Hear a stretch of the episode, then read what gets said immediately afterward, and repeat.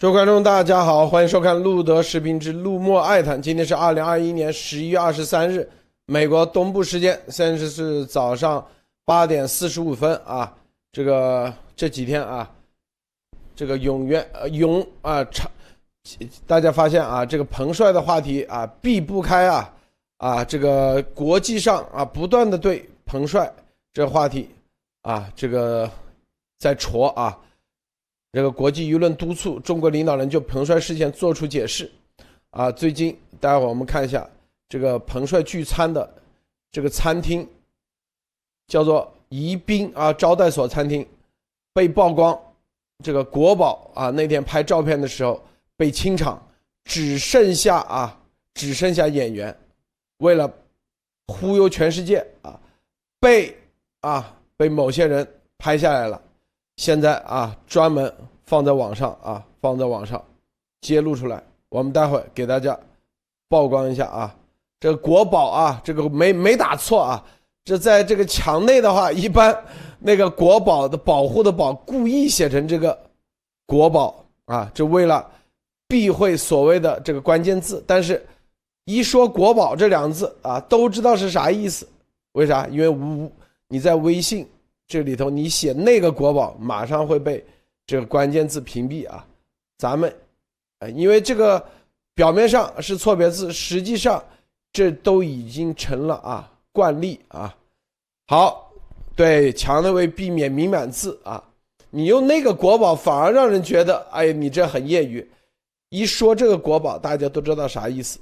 对，好，首先莫博士给大家分享一下其他相关资讯，莫博士。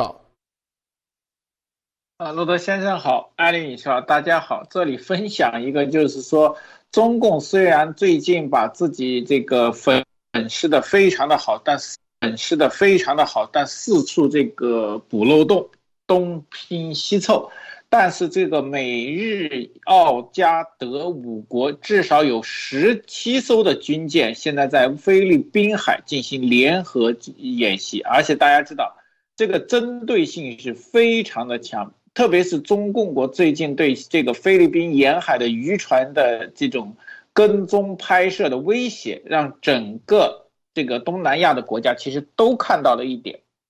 那么这次由日本主导的这次联合军演，其实目的很明确，就是掌握整个印太的这个海上优势，从南海方面对中共进行继续的挤压和布局。可见，整个世界对中共的军事威胁各个方面，其实已经走在了其他的前列。啊，还有一个就是在中共这个优势最大的国际组织中的行国际刑警组织，今天的八十九届大会已经在土耳其开幕了，但是这里面中共遭到了非常顽强的阻击和质疑，特别其这个一级督察要角逐这个职位。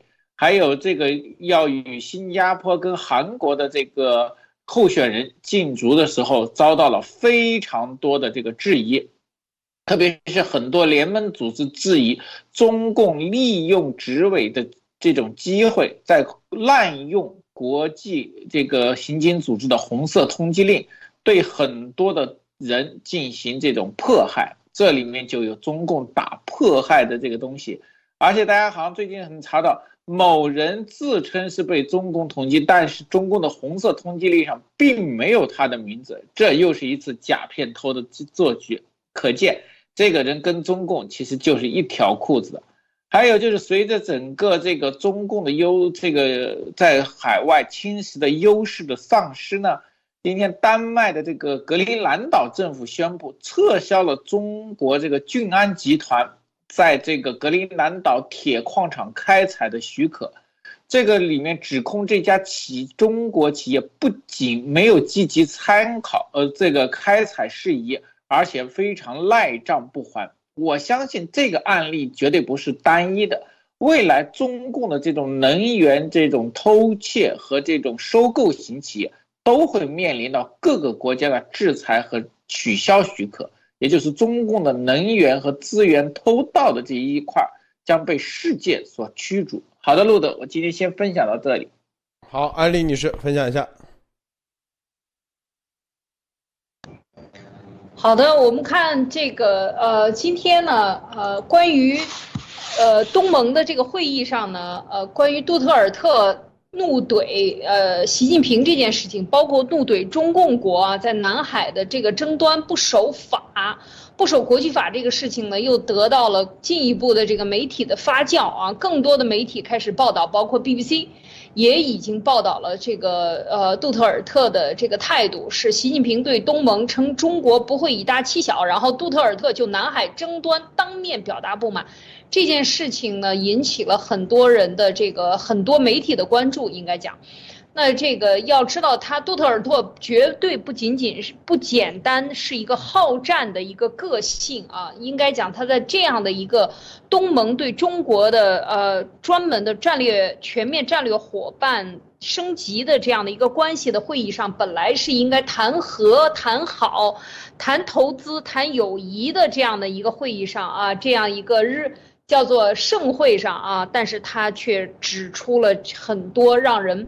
让中共很尴尬的一些事情，特别是就是讲到了这个海警船啊，继续说这海警船向两艘前往南海第二托马斯礁托第二托马斯礁的这个呃呃这个给菲律宾士兵运送物资补给的这个船发水炮这件事情啊，因为这个海域呢是一片争议海域，然后中共称为仁爱礁，而菲菲律宾称为阿云金礁。所以这个这件事情为什么要那菲律宾极度的抗议呢？认为它是这个就此最强烈的措辞啊，向中国驻菲律宾大使的黄锡莲和中国外交部表达的是愤怒、谴责和抗议。提醒中共国，因为这个船只受到美国和菲菲律宾美菲的共同防御条约的保护啊，现在他发这个船，其实对菲律宾的这个攻击，这个船的这个水炮攻击，就是对美国的这样的一个和菲律宾的共同防御条约的一个挑衅的动作，所以这一次把它升级了，同时呢还讲到一个什么问题呢？因为在联合国海洋法公约下。这个中共国呢，对南海自然资源不享有基于九段线的历史性权利啊！这件事情是二零一六年当时海牙的法庭啊仲裁庭做出的仲裁，但是中国拒绝呃承认这一仲裁。这件事情说了很很长时间了啊，但是这个杜特尔特在这一次会议上还说。这个中共国应该尊重一九八二年的联合国海洋法公约啊，要尊重它，而且要尊重二零一六年的海牙仲裁抉择啊，这个事情可不要忽视了啊，因为这是有国际法在。呃，公正，呃，有国际法，而且有仲裁结果的情况下，他又去攻击，然后呢，这个，然后当然，杜特尔特又讲到了这个船只是受到美菲的这个共同防御条约的保护的啊，所以我觉得这件事情还是值得一提，因为这个不和谐的声音有菲律宾发出来，就肯定有呃马来西亚、印尼啊，还有越南。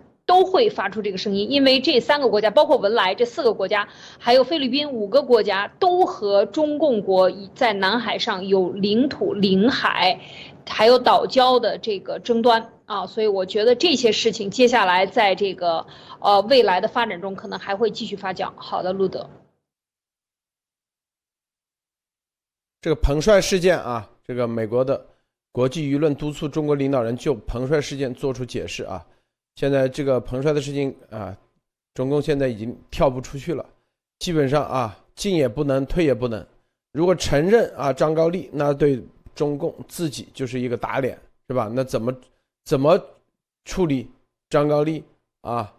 如果说啊这个不处理张高丽，那彭帅那就得处理啊，能得让他如何大事化小，小事化了，是吧？然后前几天咱们看到。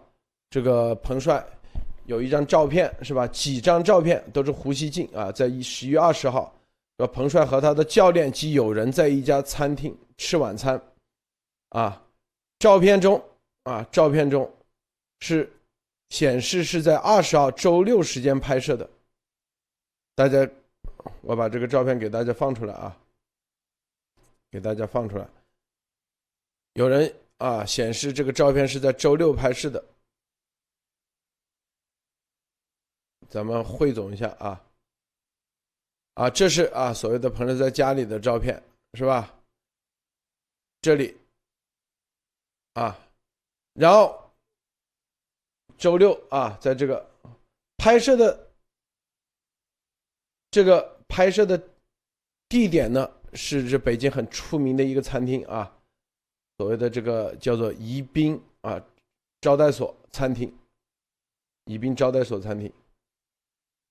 这个中间啊，这个还有一个视频，胡锡进啊放了一个视频，是中国网球公开赛啊体育推广的党总书记，叫做李小兵。他在视频中特意提到十月二十日这个日期，就是说啊，这个明天是哪一个啊？这是网球的这个总书记啊，还有中网赞助商利雅得体育总经理丁力。另一段视频是丁力以彭帅聚餐时刚刚进餐馆大门的照片，大门上显示上今日已消毒啊，大家看今日已消毒，但是哪个日子已经给啊取消掉了。但是有些网友已经发现这段视频的开头站在门里的男子是穿制服的武警，穿制服的武警啊。大家看啊，这个是穿制服的武警，然后这个据说啊，这个就有有可靠的啊情报显示，头天晚上拍这个视频之前，武警就对已经对餐厅进行清场，就所谓的国宝啊，国宝，呃，这个其实就是国宝啊，都穿的便衣的啊，穿的便衣的国宝，大家知道。这个便衣都有个特点，就是要横斜挎一个包啊，一般都这样。这个这个宜宾招待所啊，宜宾招待所餐厅在北京很是一个川菜馆，我好像都去过啊，因为他这个川菜啊做的很知名。当时二十号白天啊，你看餐口餐餐馆门口排队，照片，一直到晚上的时候。啊，到了晚间，门口仍然排长队。但后来这个丁力发的照片上，排队的人龙就不见了，所有的闲杂人员都已经被清场。啊，而这个丁力在推特上啊，四年时间从来都没发过啊，只发过几张餐厅，啊几张照片，这推特上的所谓的五毛啊，是吧？就是威胁路德啊，包括。啊，什么要让路德这消失的，都是这种五毛的照片。然后，因为他还发了一张这样的啊，所谓的，特别是这张，说一起啊网拍的照片，网拍的摄像头在这里，但这所有的人啊，这个照片一看就是第三方拍的，是不是啊？所以，就是啊，这就是啊，中共宣传部门。做的这些东西马脚特别多啊，露的马脚，相互之间啊，相互之间不买账，相互之间假片头。我先说到这，这个莫博士，你怎么你怎么看？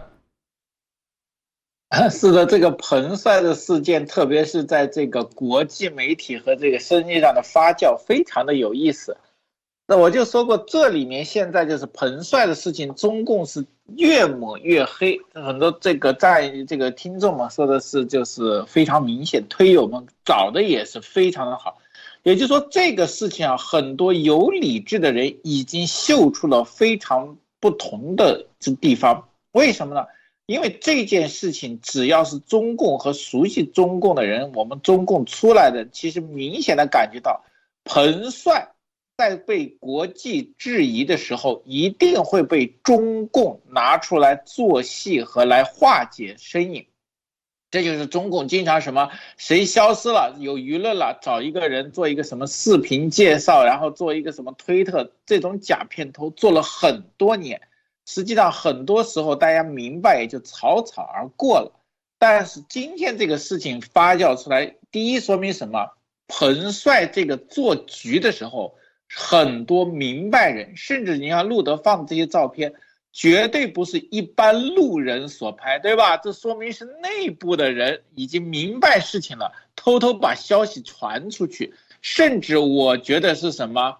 国外情报内线专门去跟踪弄这个拍出来的。因为大家知道这个餐厅，然后记者也跟着去了，但是当时的这种照片绝对是有资料和有背景的人给的，那么说明内部的人最近对外面的身影其实很熟悉，知道彭帅事件在国际上的发酵，而且愿意站出来揭露，这就说明中共的内部并不是什么现在是什么团结一致，而是有什么各种身影。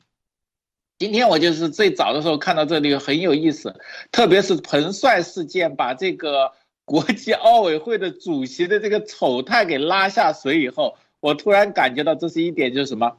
彭帅是西方国家在打击中共体育政治，特别是冬奥会来临之前的一个非常好的突破口，而且打彭帅的目的不是打，实际上应该我觉得就是我早说是围。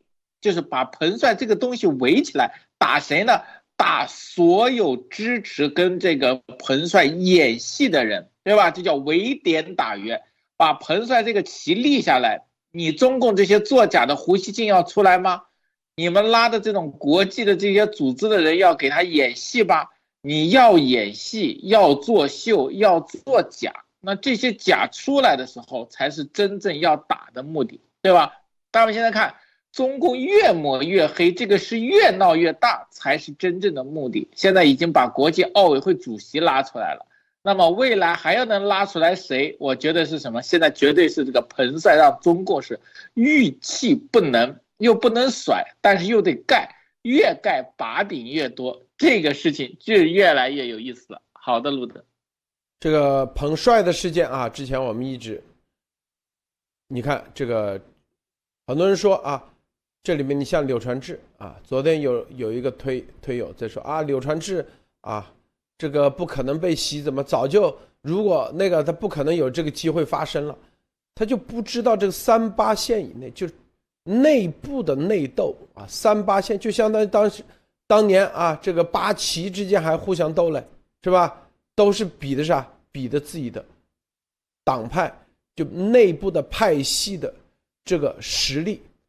每一个人他都是有自己的实力，他都有自己的，可以说啊，有一支队伍的，不是这么简单的啊。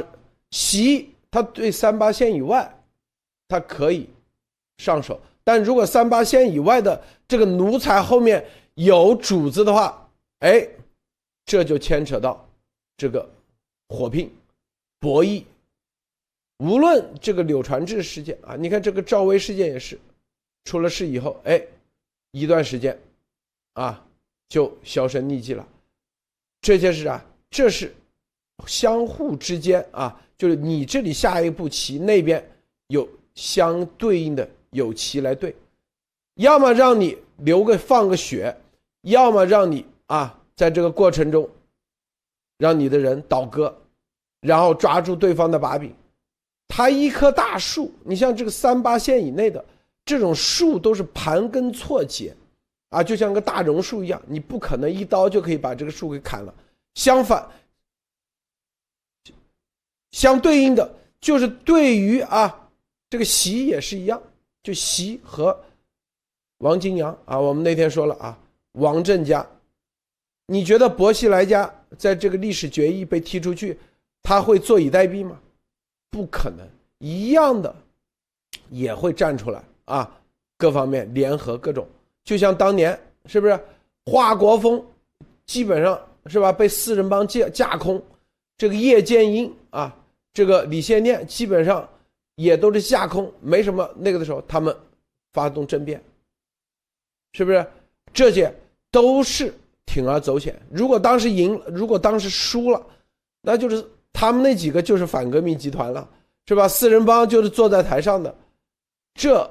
就中共啊，中共从啊，大家可以看啊，无论是从这个遵义会议之后，一路都是这样斗过来的，所以大家啊，有的只看到一些表面，真正要看到的，实际上就是三八线内的内斗，啊，有的时候斗而不破，有的时候消耗对方的各种力量，有的时候啊。有还击，然后谈判，谈完的到一定时到一定啊，最近我不动你，再过段时间再来拿一件事情，这就是相互之间的这种斗啊，而这种斗展现在外面的啊，不管是你在社交媒体看的，还是海外推特看到的，还是说，是吧？这里头啊，各种配合舆论导向。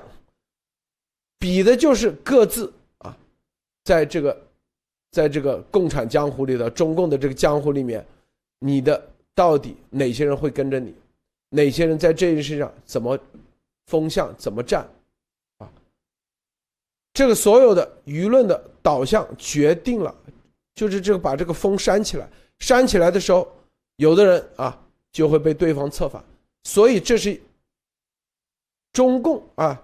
无论彭帅啊这个事件所展现出来的，绝对不会这么简单啊！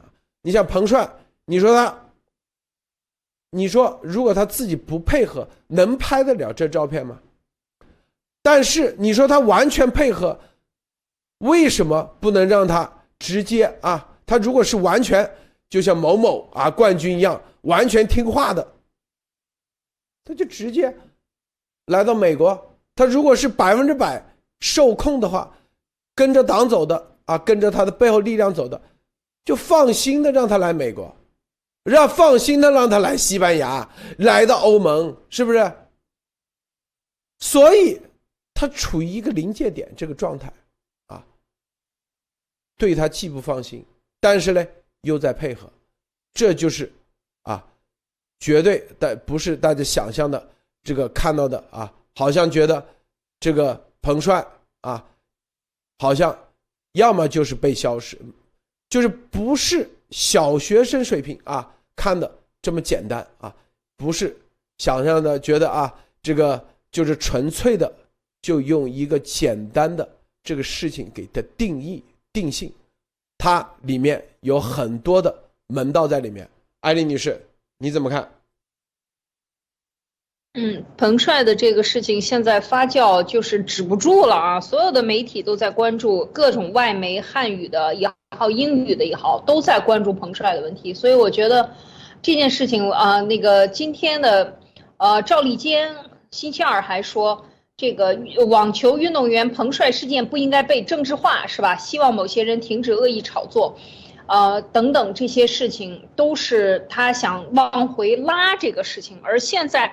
往回拉的力量，作假又做的太明显，又形成了下一轮的这个呃发酵啊，这个很好玩，就是说呃你往回拉，或者是说你做这个彭帅曝光的这件事情，呃应该做的更加的这个细致一些啊，但是国宝清场这些动作都让别人逮住了啊，所以这个就更明显了，这就变成了。更大规模的一轮的这个扩散，所以我觉得这是很好玩的一件事。然后不停的盖，不停的被别人，呃，揭露出他的底裤，然后呢，不停的发现他的问题。所以我觉得在这个过程中，就是越表演越抹越黑，越抹越灰，最后整张纸都被他抹黑了。啊，这个就是最终的一定是这样的结果。其实刚才路德讲了，就是说彭帅的到底是。站在哪一派应该怎么样？他现在可以讲，他已经完全身不由己。他本身这个打用他来打张高丽，就是某一派的一张牌。那这一张牌打了打坏了，然后呢，这个造成了国际影响。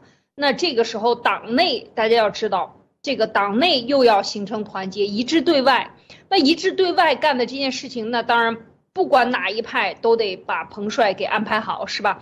得让他出来走两步，然后呢，转两圈，然后呢露露脸，然后由《环球时报》胡锡进来给他发发言，代表他来说说话，这些都是党内好的，我觉得应该是这样。但是在这个过程中，又露出了马脚啊，所以这个就很好玩了。刚才路德讲了一个，我觉得说的很关键，就是说，满清呃结束以后。他留下来的中共的脑子里的这些人，他的这个三八线，其实就是三八线以内的啊，就是主子。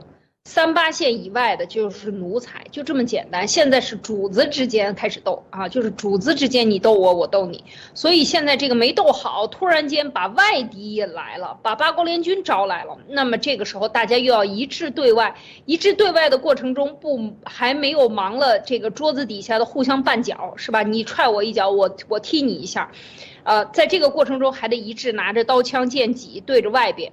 所以我觉得这个时候是好一通忙活啊，但是没有忙活明白，还是露出了马脚。所以在彭帅这件事情上，就是真正中共的这个内斗啊，他最怕的就是外国人发现。它产生问题，产生内部的这些问题被外国人知道，或者被外围人群知道。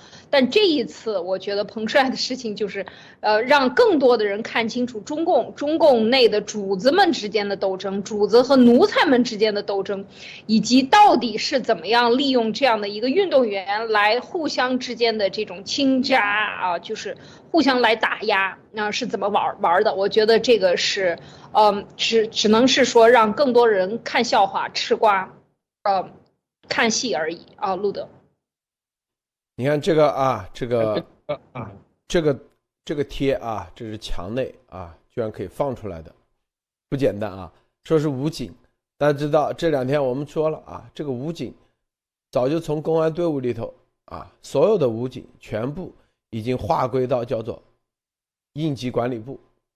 直接西啊的这个西厂，这里头啊，居然直接把这个武警都拍出来了，说是武警那个。你看这这里面，你就可以啊，能在这个国内 IT 界发帖，那绝对啊，对这个这个言论控制和 IT 这块，他有一定的能力，能让这样帖发出来，啊，大家从这些点去看，是吧？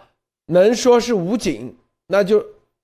党内的人都知道，现在武警已经不够不归公安管了，所以咱们说是被国保，是吧？国保清场，啊，所以你看这里面，这这里头啊，这就跟当年啊，当年这个令谷的事情一样，很多人看不明白啊，令谷的事情，有当时武警是吧？归周永宽管，一拨人，特勤啊，就是八三四幺的中央警卫局。去了一波人，北京军区去了一波人，北京市公安局去了一波人，但这后面，啊，这个外围的三个三三波啊，无论是特勤局、武警还是是这个北京军区的，都要找北京市公安局要东西，因为他是现场，因为交警啊，他第一时间在那里，他决定了这个东西到底，你的卷宗到底给谁，对吧？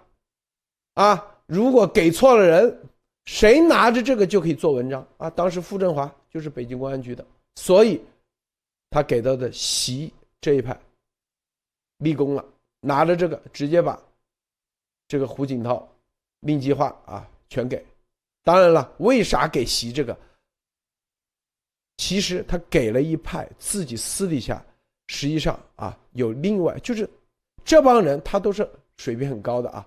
都是在这个博弈中，啊，两边都占，所以这个啊给的江派，然后实际上又留了一手，啊，就是你的真正的黑材料我在我手上拿着，但是给到你这看你怎么办。如果你解决的不好，黑材料啪甩出来，是吧？你就被兜进去了。这很多，它既是坑啊。又是啥？又是武器，看明白没有？所以，所以啊，这个里面就是这样的啊，这里的彭帅的事情，绝对没这么简单，没这么简单。这些彭帅啊，你看他好像在配合，他又没在配合，是不是？他如果配合的话，他就自己一个人直接说啊，这没事了。什么随时啊跟你直播，随时跟这个啊跟海外的媒体接受采访，就像那个高哥一样，是吧？那那你怎么地？那你得说那个东西是不是你发的？那肯定是他发的，这毫无疑问。现在其实已经基本上可以确认啊是他发的。那那你如果正常人啊正常人，你要么就被张高丽啊给你承诺了，给你一个什么啊？这个，那你肚子里孩子那怎么解决？啊，你得有个说法。正常人在这种情况下，他一定要把这个事交代清楚。要么啊，张高丽说啊，他又跟媒体公开说啊，张高丽已经啊愿意跟他啊给他个名分了和结婚了啊啥的，是不是领结婚证了？哎，这个是这是正常的处理方式。要么是吧，彭帅、张高丽威胁啊啊恐吓、威逼利诱。是不是？那这个情况下，按彭帅的性格，他还可以用微博用别的方式发声。他为什么微博被封？他发不了声呢？因为微博在他手上，他随时可以发东西。发完以后，你谁都没法控制。而用这种所谓的拍视频啊这种方式，哪怕跟什么国际奥委会啊来个视频。说的不对，他马上立马可以掐掉。大家知道，这所有的视频它可以延迟，可以设置延迟五十秒或者一分钟。说的不对，啪，没信号了。说白了，就这么简单，是不是？好，但是他又不得不配合，所以这里面，这里头问题所在就在这里。而所有的，你看这中共内部啊。也在挖这些事情，海外这个也在挖，都在挖，这就是一种博弈啊，这是一种啊，彭帅的事情可能是一个遭遇战啊，对于双方来说啊，三八线以内，但是现在都在利用用这个彭帅的事情集结力量，要把对方按死啊，因为直接按死就是北京冬奥会。北京冬奥会啊，习既能用这个事情把张高丽彻底拿下，啊，无论是从民意的角度讲，还是从国际奥委会的施加压力，最终把张高丽甩出来，哎，习又成了七侠五力里头啊，这个包拯、包青天谁都敢动，是吧？那张，那对立面啊，三八线以内的，那利用这个事情。怎么样对习？这就是把这个烫手的山芋甩到谁？就这个这个炸弹在哪一边爆炸，哪一边去？啊，都是要把这个炸弹引到对方那里去。这是，这是啊，这个内幕的一些分析。这个莫莫博士你怎么看？呃，我同意路德先生的这个分析，因为当时就很多的人对这个。彭帅出面澄清的这个事宜做了很多的版本，其实都可以说明，只要彭帅做一个最简单的，就像中共以前做的最简单两件事情，我觉得就可以把这件事情甩得很干净。比如说，他可以说的微博账号被盗，他人盗用其账号发表，对吧？这是一种说法。那这个事情不承认，没有这个事情，那所有的事情都迎刃而解。要么就是说。他明确的说出这个事情是他做的，然后呢，现在完全在帮助张高丽的政治对手打击对方，现在站出来，比如说实名抵制或者这个实名举报都可以做，但是这两个事情都没有做，那只能说明一个事情，他不否认，说明这个默认了这个微博是他发的，对吧？他到现在露脸，到现在对其微博事件居然无无一谈论和无一验证与反驳，只能说明微博是他发的，对吧？他不做这个否定。那还有一个问题，他既然不否定微博发的，那么他就是在什么？他的幕后推手在向他保证和继续在推动这个事件。那目标就是张高丽，就像路德先生说的。这是一场遭遇战，而且胜负未分。但是这场遭遇战不幸的是什么？中共内斗的遭遇战被国外这个反共或者是对压打制中共的人嗅到了一个契机，开始扩大这个点，让这两派的遭遇战现在比较被动。就是不光这两派要自己斗，还要跟国外的舆论斗，就成了一个三家斗的时候。互相挟制的东西，这里面彭帅你都可以看到他的位置很尴尬。既不能否认，也不能肯定，只能在中间被摆不来摆不去，真的是十分可怜。这里面我们说，为什么这里面是个遭遇战，不能给出这个中共，而且中共两派都在互相想把这个问题推到一方，但是又不能给国外，特别是在冬奥会来临之际找到把手，这是一个非常困难的问题。特别是张高丽，现在张高丽，我觉得从于彭帅的事情，他反倒安全了。即使当时想用彭帅事情扳倒这个张高丽的这个幕后推手，为什么呢？因为这个事情被这个国际化扩大了。如果由彭帅事情处理了张高丽，那么让外媒和其他的这个政治势力就会嗅到一个非常好的契机，只要有演员、运动员和知名人士站出来。就可以打击中共内部的任何当权派，哇，这个口子要开的话，包括习和中共的任何派系都会担心的，包括各个三八家族，他们做的这种事情多了去了，谁都不保证要百这个百无漏洞，对吗？都知道有外说，就说难听一点，他们欺负过多少女孩子，多少女孩子怀孕这种事情，他们自己可能都不完全知道。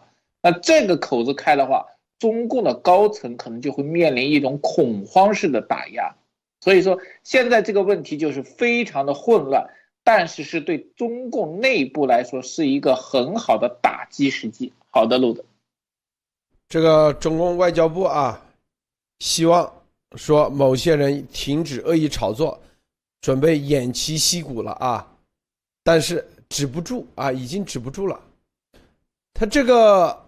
这个彭帅的事情啊，是吧？能能到这个地步？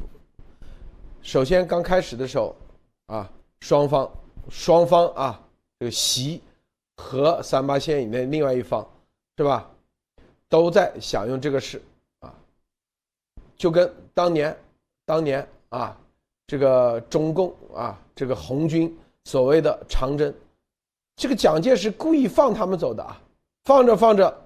把中间的桂系、云南的是吧、四川的，一个个顺势把这些灭了，这都都是玩这些伎俩。就这个事情在彭帅啊刚开始的时候，双方啊都在这观察，观察到一定时候，都想利用这个事把对方给按死，是吧？至少让对方少个胳膊，是吧？少个胳膊少个腿。哎，张高志张高丽这里那肯定属于弱势啊，那毫无疑问啊，是吧？因为这彭帅这直接对着他去的，但是在这个过程中啊，这个啊，咱们突然啪甩出这么多东西出来，是不是？那天我们都说了啊，实名举报啊，相当于就是你想利用这个是哎，其实咱们就中间。在这个力量中的力量不平衡的对比中，哎，给他删了加了点油啊，给某一方添了点东西，是吧？就是你想啊，直接用这种张高丽啊玩女人这个事情，直接一把打死，打不死了。那接下来，那就是要啊，就是说白了。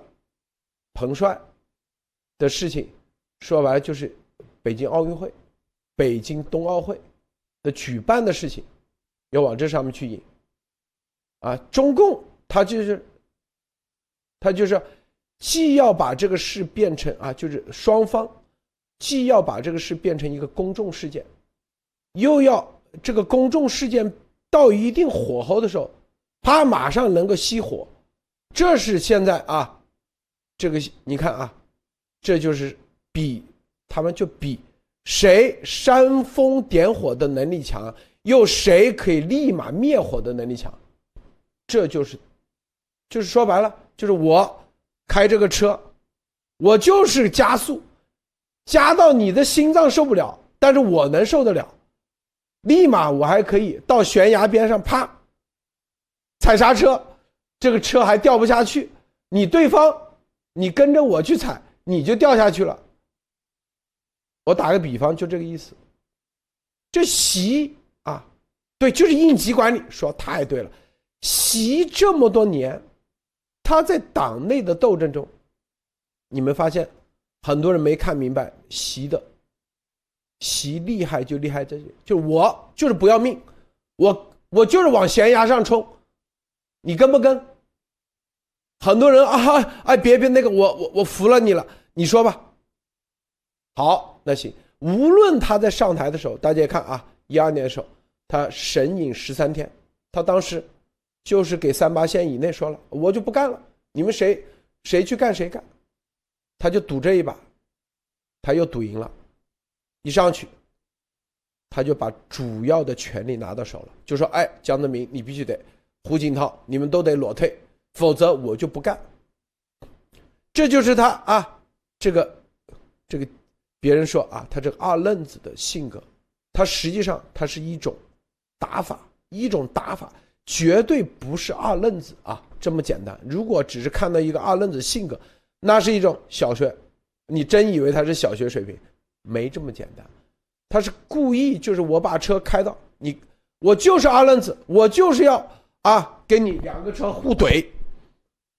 啊，就是玩俄罗斯，俄罗斯那个那个左轮手枪，这是黑社会的经常的一种打法，啊，很多对方心理上啪一弱下来，啪他立马可以踩刹车，哎，达到他目的。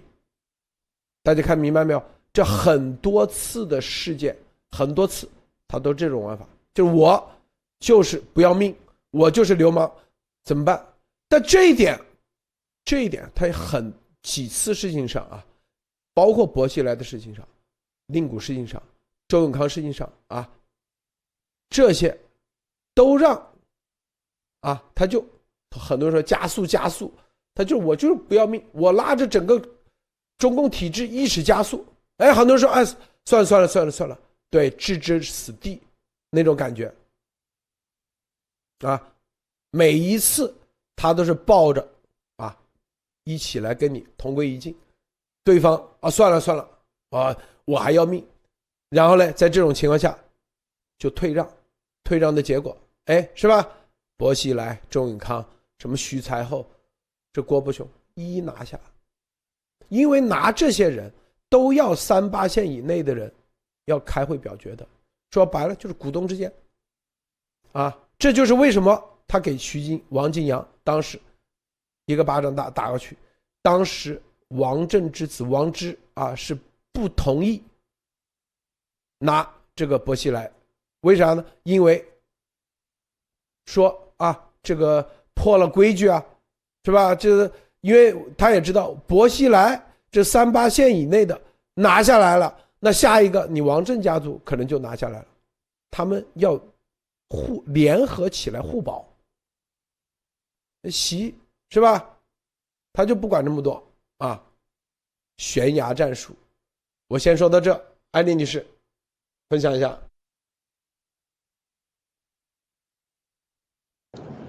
是啊，这个看到了，呃，现在分越来分析越深入了啊，就是习的这个思路，从呃一二年上台前后啊，一直到整个的过程里边，他是怎么样？一打破政治平衡，这个政治平衡说这个要说，其实就是等于把中共的建党以后的这些重要的所谓的主子们的平衡啊，互相之间集体统集体统治嘛，呃，集体管理，然后呢，啊，二代和三代来进行这个接班，这种做法呢，把这个平衡怎么打破的？他是用什么样的手段？其实，现在看得很清楚，就是因为现在已经是嗯打破这个平衡了，这个平衡彻底打破。在这个打破的过程中，他是怎么样一一击破的啊？我觉得这个刚才路德分析的确实是，嗯，让人觉得这个习他在人与人斗之中啊，或者是说利用这种，呃。这个关系，然后利用他的手段啊，利用装傻的手段，或者让人出其不意的手段，以或者我们说唱空城计的手段，总之是迷惑了别人。在过去的多少年里边，今天总算是把自己的真正的面目露出来了。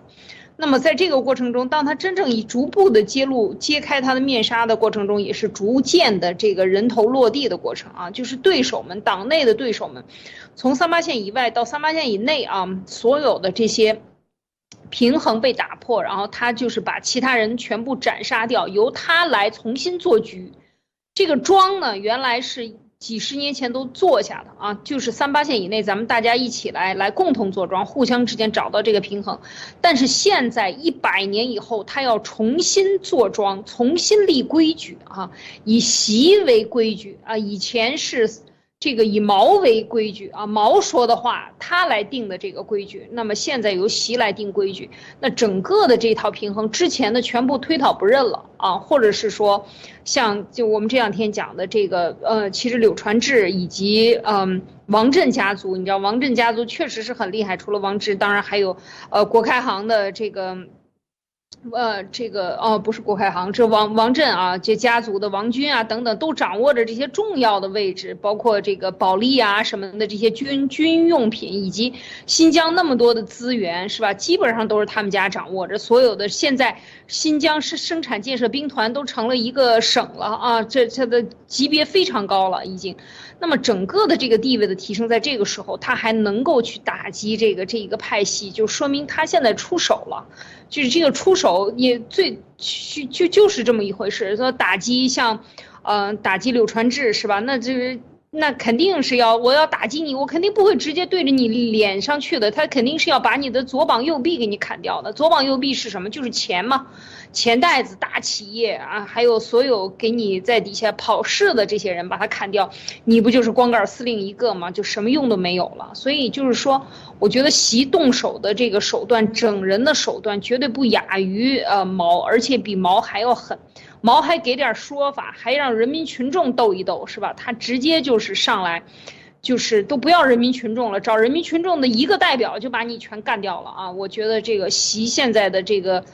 嗯，斗狠的手法还是非常厉害，而且他还是这个两面派啊，就是，呃，说一套做一套啊，正面一套，当面一套，背后一套，玩的这种东西，这个，很很玩的真的是呃炉火纯青，让人觉得不寒而栗啊，就听到他的名字都要发抖。我觉得就是这就他就达到了对他的这个政治对手的震慑，是的。现在这个外交部啊。说停止恶意炒作，可见啊，这个啊，中共啊，就是他们三八线以内突然发现这个是收不了手了。如果真把北京奥冬奥会给搞掉了，那啊，这个双方都是啊，都是一个巨大损失。所以啊，这个让外交部说啊，停止恶意炒作，其就已经发话了，双方达成了一个共识。不要再搞这个事了，啊！不要再利用这个事啊，把自己，把这个中共的啊这个百年基业啊给他毁了，是吧？你看他没有任何人回应这个张高丽性侵的事情，啊，这个外交部说啊这个事情不属于他们管，他们现在说什么叫越是这个时候哎，现在啊大家知道这里面。他已经挡不住了啊，已经挡不住。张高丽啊，当然了，除非彭帅自己说啊没有性侵，啊那个帖子就不是发的，就不是他发的，啊是人伪造的，往那个堵住国际啊，国际各种罪，但是也堵不住，为啥？别人说啊，你这是这个在失去自由的状态下，是不是说的这番话？除非彭帅来到美国，人在美国，啊，然后接受各种啊媒体的直播的这种采访，估计才按得住。现在他已经按不住了，按不住。而可见就是说啊，在这个事情上，这个习就外交部的这这番话，要对张高丽动手，用这个事情上啊，他们觉得得不偿失。先放一放，一致先对外，先把这个叫啥，这个啊，这个彭帅的事情，影响北京奥运的事情啊，冬奥会的事情，给他按下来。大家可以看啊，你看遵义会议之后，中共啊的历史上一贯都这样的。遵义会议啊，确定了什么毛泽东啊，什么什么啊，张是张张什么什么什么叫洛普啊等等，把那几个人的这个权利啊，就是指挥权给拿。但那几个人一致对外的情况下，包括什么博古、李德，他照样，你看博古一直啊在党内还在活着，哎，一点事都没有，到四四几年以后都没事嘛，哎，你看。这就是中共啊，中共的一种，他有的时候，有的时候，为了这个集体的利益，哎，大家先把这恩怨放一放，这是中共最邪恶的地方，邪恶的地方，知道吧？哎，放一放，一致对外，那时候就一致，是不是？对着无论张国焘事件的时候，博古，哎，他也没说在中间啊。这个，这个横插一杠子，或者中间啊，把这个共产党啊，这当时中共一起拉下地狱，没有。你看，这这这就是中共的邪恶，就是他一贯以来啊，他这个这种玩法就是经常能做到这个不破，他不像前苏联，是吧？前苏联。这个戈尔巴乔夫和叶利钦斗斗来斗去，最后戈尔巴乔夫宣布中共解啊，苏共解体。这是中共啊，啊这一点上，这一点上啊，怎么做到的？怎么做到？经常啊，这就是必须得让他们明白，就是必须得让他们明白，你这种啊。你现在暂时，比如说像张高丽啊，现在暂时啊，为了组织的利益啊，暂时先把这放一放。但是我告诉你，过不了多久，你就是会被清算。我们都说了，张高丽，你另外一个情人叫做张红，啊，咱们能知道，那党内早就已经知道了，传开了。你现在你以为啊，啊，这个放一放，就像当时这个博古。或者王明当时也是放一放嘛，王明后来多惨，是吧？被整得多惨。张国焘也是不这个所谓分裂啊，党中央。后来张国焘主动啊认输啊，毛说没事，回来就行了。但是过不了多久，没几年，张国焘被整得多惨，是吧？一样的概念，就是在这个事情上。想啊，偃旗息鼓。你偃旗息鼓的时候，实际上你已经输了。你一定要知道习的，这个中共的这习的内斗的，他就是假装是要跟你玩俄罗斯轮盘游戏，假装开着车要往悬崖里头栽，实际上他心里比你还虚，比你还虚。如果你在这时候停了啊，说停止恶意炒作。没过多久，你就死定了，莫博士。是的，这里面很简单，就是中共的内斗被这帮人玩成了外战，就是现在内斗演变成外战以后，内斗必须要节制，叫做什么及时止损，因为这个事情关系到中共的这个奥运会的大战略，那么这个事情不了了之。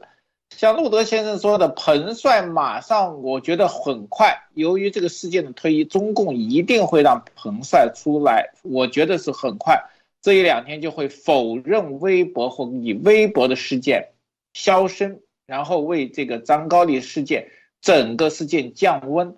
但是，正如现在外媒已经进入了一个状态，就是围点打援，你说的任何的话，现在都是援军。任何出来跟彭帅事件进行辩解的，都会变成罪罪状。道理很简单，彭帅现在在中共国，你只要让他不出来、不自由，你们说的话都只是证据和迫害的又一例证。这点上，中共现在是没有办法把这条线甩掉。这其实说了一点，就是说，特别是昨天这个谈到的这个七侠五义，这里面我就想到。为什么我也很喜欢听《七侠五义》？从小的时候，因为那时候的这个资源贫乏和匮乏，大家有没有想过，《七侠五义》为什么这么会被统治阶级推崇？就是因为什么时候需要侠，乱世才需要侠，对吧？如果是一个长治久安、体制安定或者体制稳定的政治和社会，是不需要侠或者侠没有用途的地方，只有乱世才会出侠，而侠的出现实际是对体制安定的一个最大的威胁，因为侠的作为是什么？他的个人能力和个人破坏力要凌驾于社会的制度之上。这就是七侠五义给习近平的一个暗示，他要成为侠，只要老百姓认为侠，侠侠就可以超越制度、超越法规，来代表所谓的人民的权利。这个上面是中共一直不愿意面对，但是习把这个事情彻底的拉在了前台，就是很简单承认，现在的社会不需要制度，不需要法规。只要老百姓能忽悠的认可的一个所谓的侠士，就可以治理国家。这个是什么东西？这个比封建制度还要落后。为什么？封建制度还是以法或者以规则治国。那么现在习要以一人之力治国，而且路德先生刚才说了一点，就是习上位有一股狠劲，就是按中共的老话。愣的不怕，而愣的怕恨的，恨的怕不要命的。习就是靠这种不要命的气质上台的。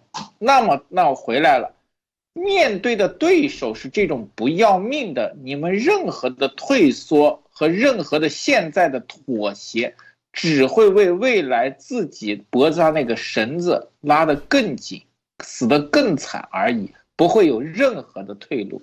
这一点上，我同意路德先生的分析，就是党内的其他派系千万不能再相信习的什么中叫什么中和的或者缓和的提议，那只是一个什么未来杀你们更多的一个借口而已。好的，路德，这个啊，还有一点啊，刚才我们是呃跟张高丽啊说啊说，跟他谈心啊，是吧？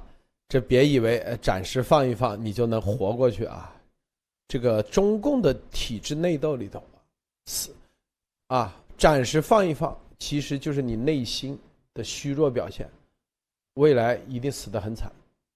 同时，我们也要告诉习，是吧？这个咱说的这些东西，无论啊，你的保镖、司机，是吧？二十年前的、十年前的，是吧？内卫啊，厨师。啊，然后保健医生啊，保姆，这些人民是吧？没这么简单的啊，就是你的安全是得不到保证的，这个啊，说美国，美国是一部分，更重要的，能有这些，那都是三八线以内的人啊，才收集得到的啊，这啥？就你有安全吗？没有安全，别以为啊，同样的。是吧？这个，你的能收集这么多东西，那就意味着啥？啊，有人必要照样的。习如果被啊政治斗争失败，那也死得很惨啊，也是必死无疑。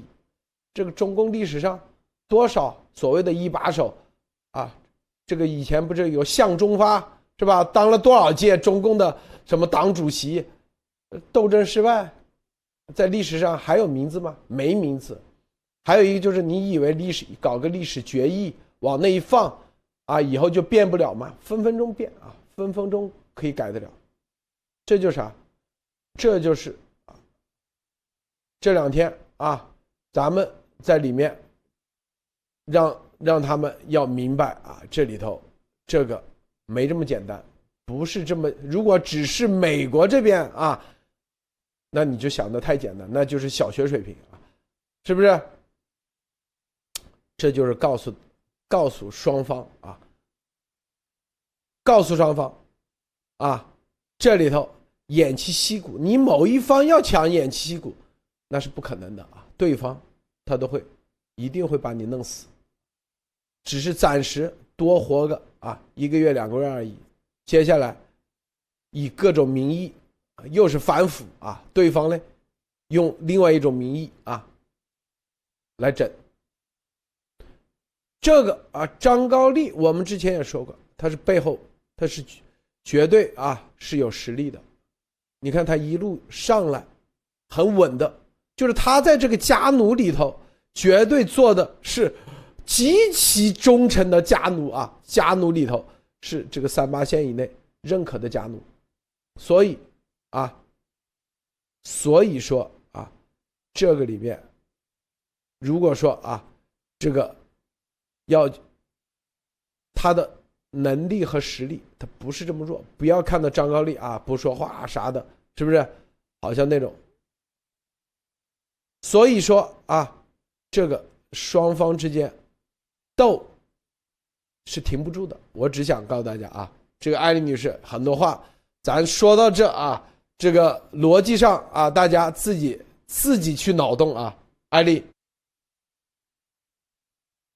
对这个，这个确实是啊，大家大家都热身吧，都该进场了，该斗了，是吧？这个已经是把你推到无路可退的地方了啊！就是说，在呃，其实我就像路德讲的，在这个彭帅这个问题上，事实上已经超出了超出了这些人的控制力。路德说能控，说当然这能看出来，整个中共在这个问题上是对外统一的，就是咱们偃旗息鼓，彭帅的事儿不能说了。但是大家不要忘了，这事儿已经他是跨越了，因为你利用了用彭帅这个事，这个体育运动员他就。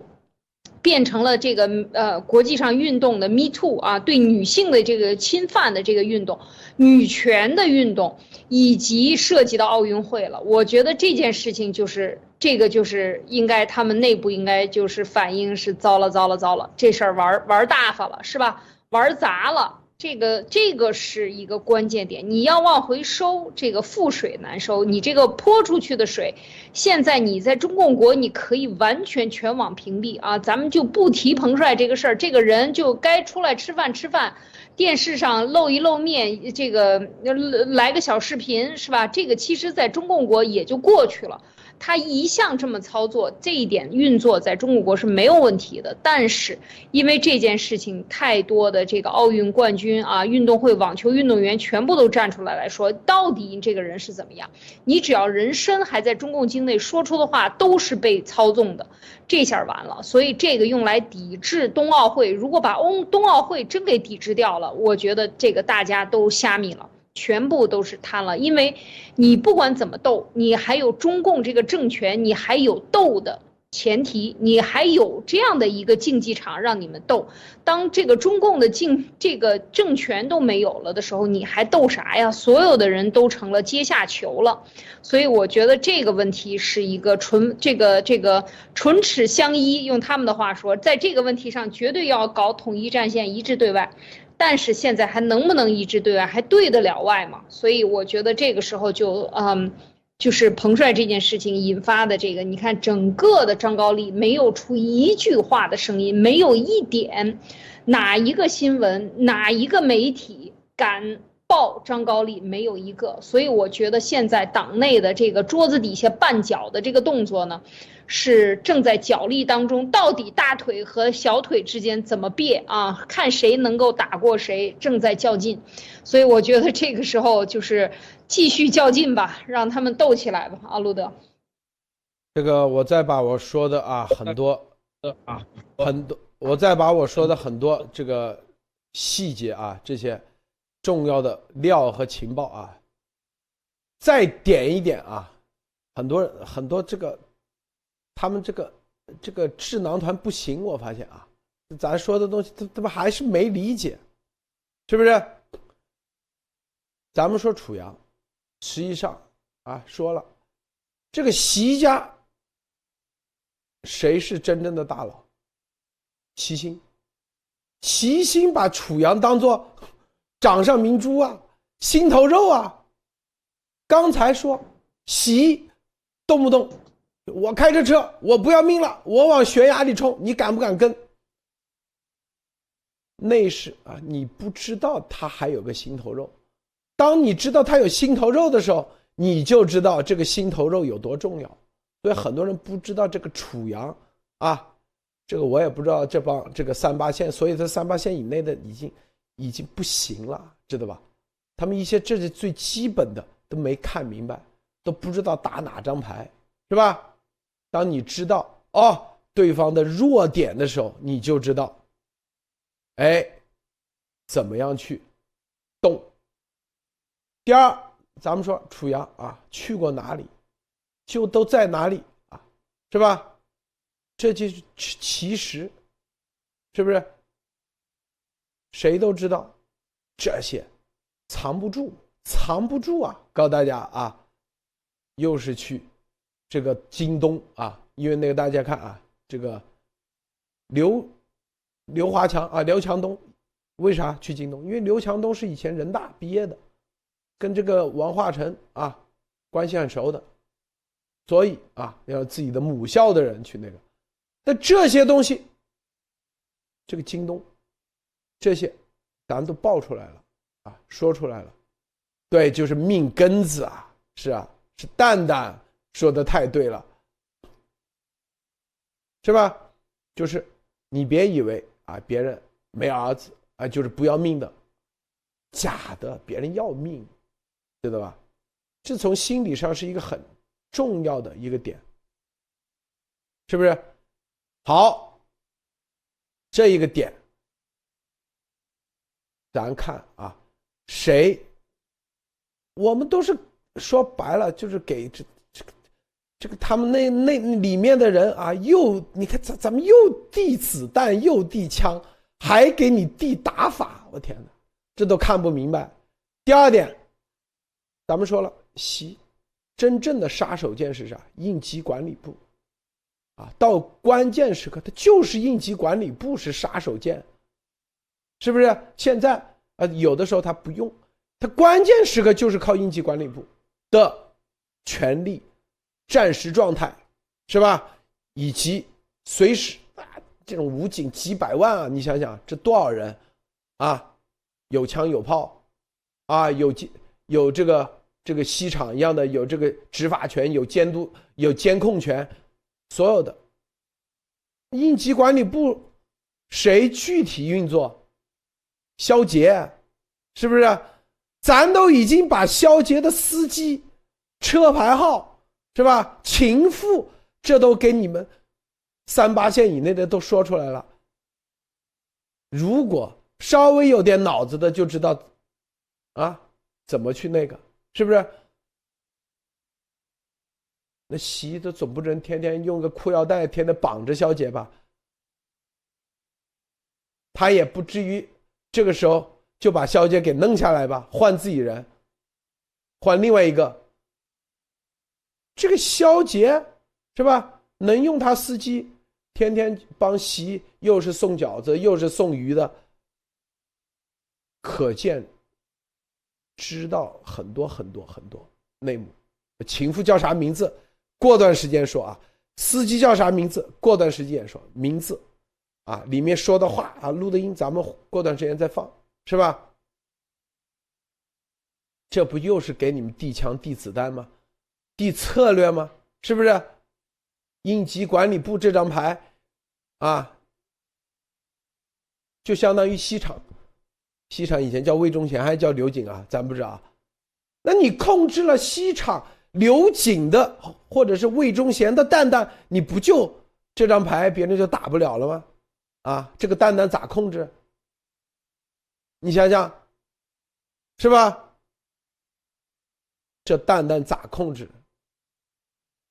咱都已经，我先说到这，待会还有几点啊，莫博士解读一下啊，给他们出山神风、点点火，出点出点力啊，出点策略。这个陆德先生现在今天比较厉害，就是。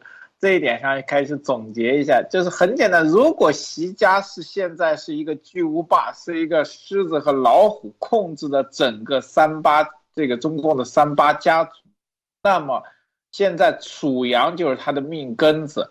然后这些这个消节控制这个应急管理部就是爪牙和利齿，对吧？现在这个东西有一个问题，就是现在这么多的人，包括三八线的中共其他势力，现在被习的这个气势和不要命的这个威势吓住了，吓得已经开始没有胆了。这个是我们说过是必然的。为什么做了这么多年，又让邓这么多年弄得只想钱不敢拼命了？现在出来一个不要命的，自然吓住。但是问题是，这个不要命的人没有收敛，他其实很简单。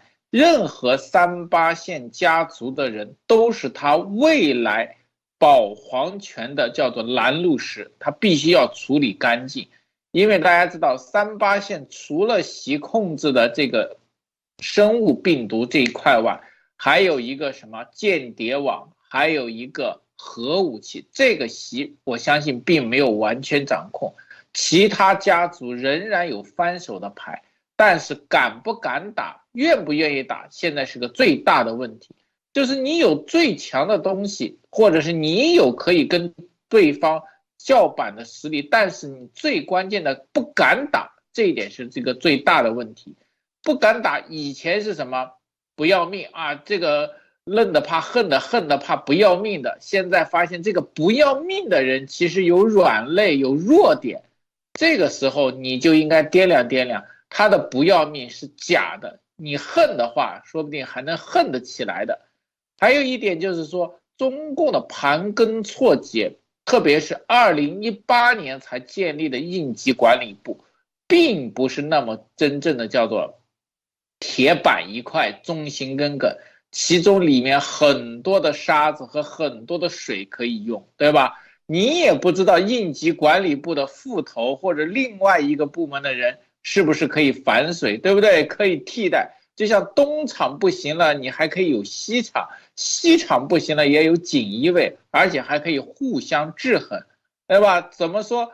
至少现在东西厂厉害，锦衣卫不行，但是你可以暗插吗？对吧？电影里演过很多时候了，东西厂的内斗经常会被锦衣卫利用。这个时候，我相信其他家族其实还是有招的，问题在敢不敢用的这个方面。好的，路德，这个啊，这两天啊，咱们这个据说啊，这个在清理内部啊，等他清理完以后，咱们再说啊，又这个名字那个名字啊，是吧？刚才我 说的这两点啊，这两点，很，我发现咱们推上啊，也没人，也没有往这方面去啊。没看到咱们报，咱们报的这些东西的这个真正的啊，真正的哪些才是啊最重要的？无论这个什么叫子弹，什么叫炮，什么叫啊炮弹，什么叫策略啊？因为我相信一定有他们的代代表的推啊，在推特上啊发一些这些，哎，看到没有？咱今天不得不啊，直截了当说了，我艾丽啊，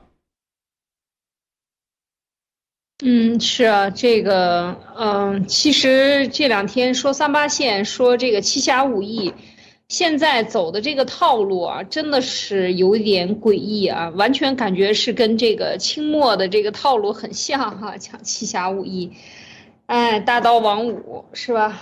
戊戌六君子，最后全部都得靠这个行侠仗义的人来解决这个问题，这把中国人带到沟里去了啊！就是说讲这件事情，就是对内宣讲也好，他是对外宣讲也好，这么多人还愿意吹捧，我觉得这个事情，我我想说的就是说，呃，吃瓜群众们就是已经被剧情彻底的吸引了，忘记了自己要干什么。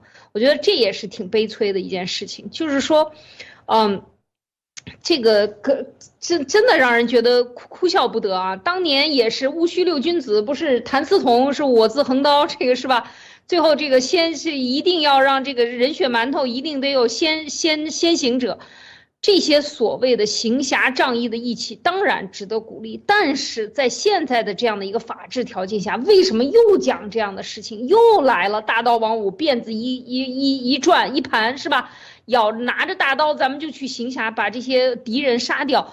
这些为什么能大行其道？我觉得这个其实真的是值得我们每一个人去好好想一想，在这样的一个法治的社会里，他还在讲这些东西，还想用这些行侠仗义的所谓的这些招牌啊来吓唬老百姓、骗老百姓，他自己去当这个侠，然后他只要杀别人，他就去当侠了，是吧？然后呢，自保的时候他就当明君，是吧？我这个我觉得博博士分析的很很对啊。对外执行的时候，他是什么好光环好都套在自己脑袋上，恨不得这个脖子两尺两米长，是吧？所有的光环都套在自己的脖子上，所有的好名声都套在自己的脖子上，然后去杀党内的异己的时候用的是侠。这些所有的这个跟在国际上行走也用侠的这个这样的一个模式去走，其实这个就是呃，我觉得在现在这个时候，他还调动这种情绪，这是让人觉得不是他的悲催啊，是中国百姓的老百姓不明白的这个悲催啊，我我是这种感受，啊，另外呢还想说就是呃，路德说现在这个咱们给出的这个牌啊，就是到底习的气门在哪里？他现在这个，嗯呃，整个成一家独大啊，要总揽未来一百年的话语权和这个坐庄的这个话语权啊，都是他来坐庄，根据他坐庄立的规矩重新立规矩。事实上，我们现在看通过这个六中全会以后的这个第三份历史决议，就是重新立规矩，重新拉拉这个呃拉队伍啊。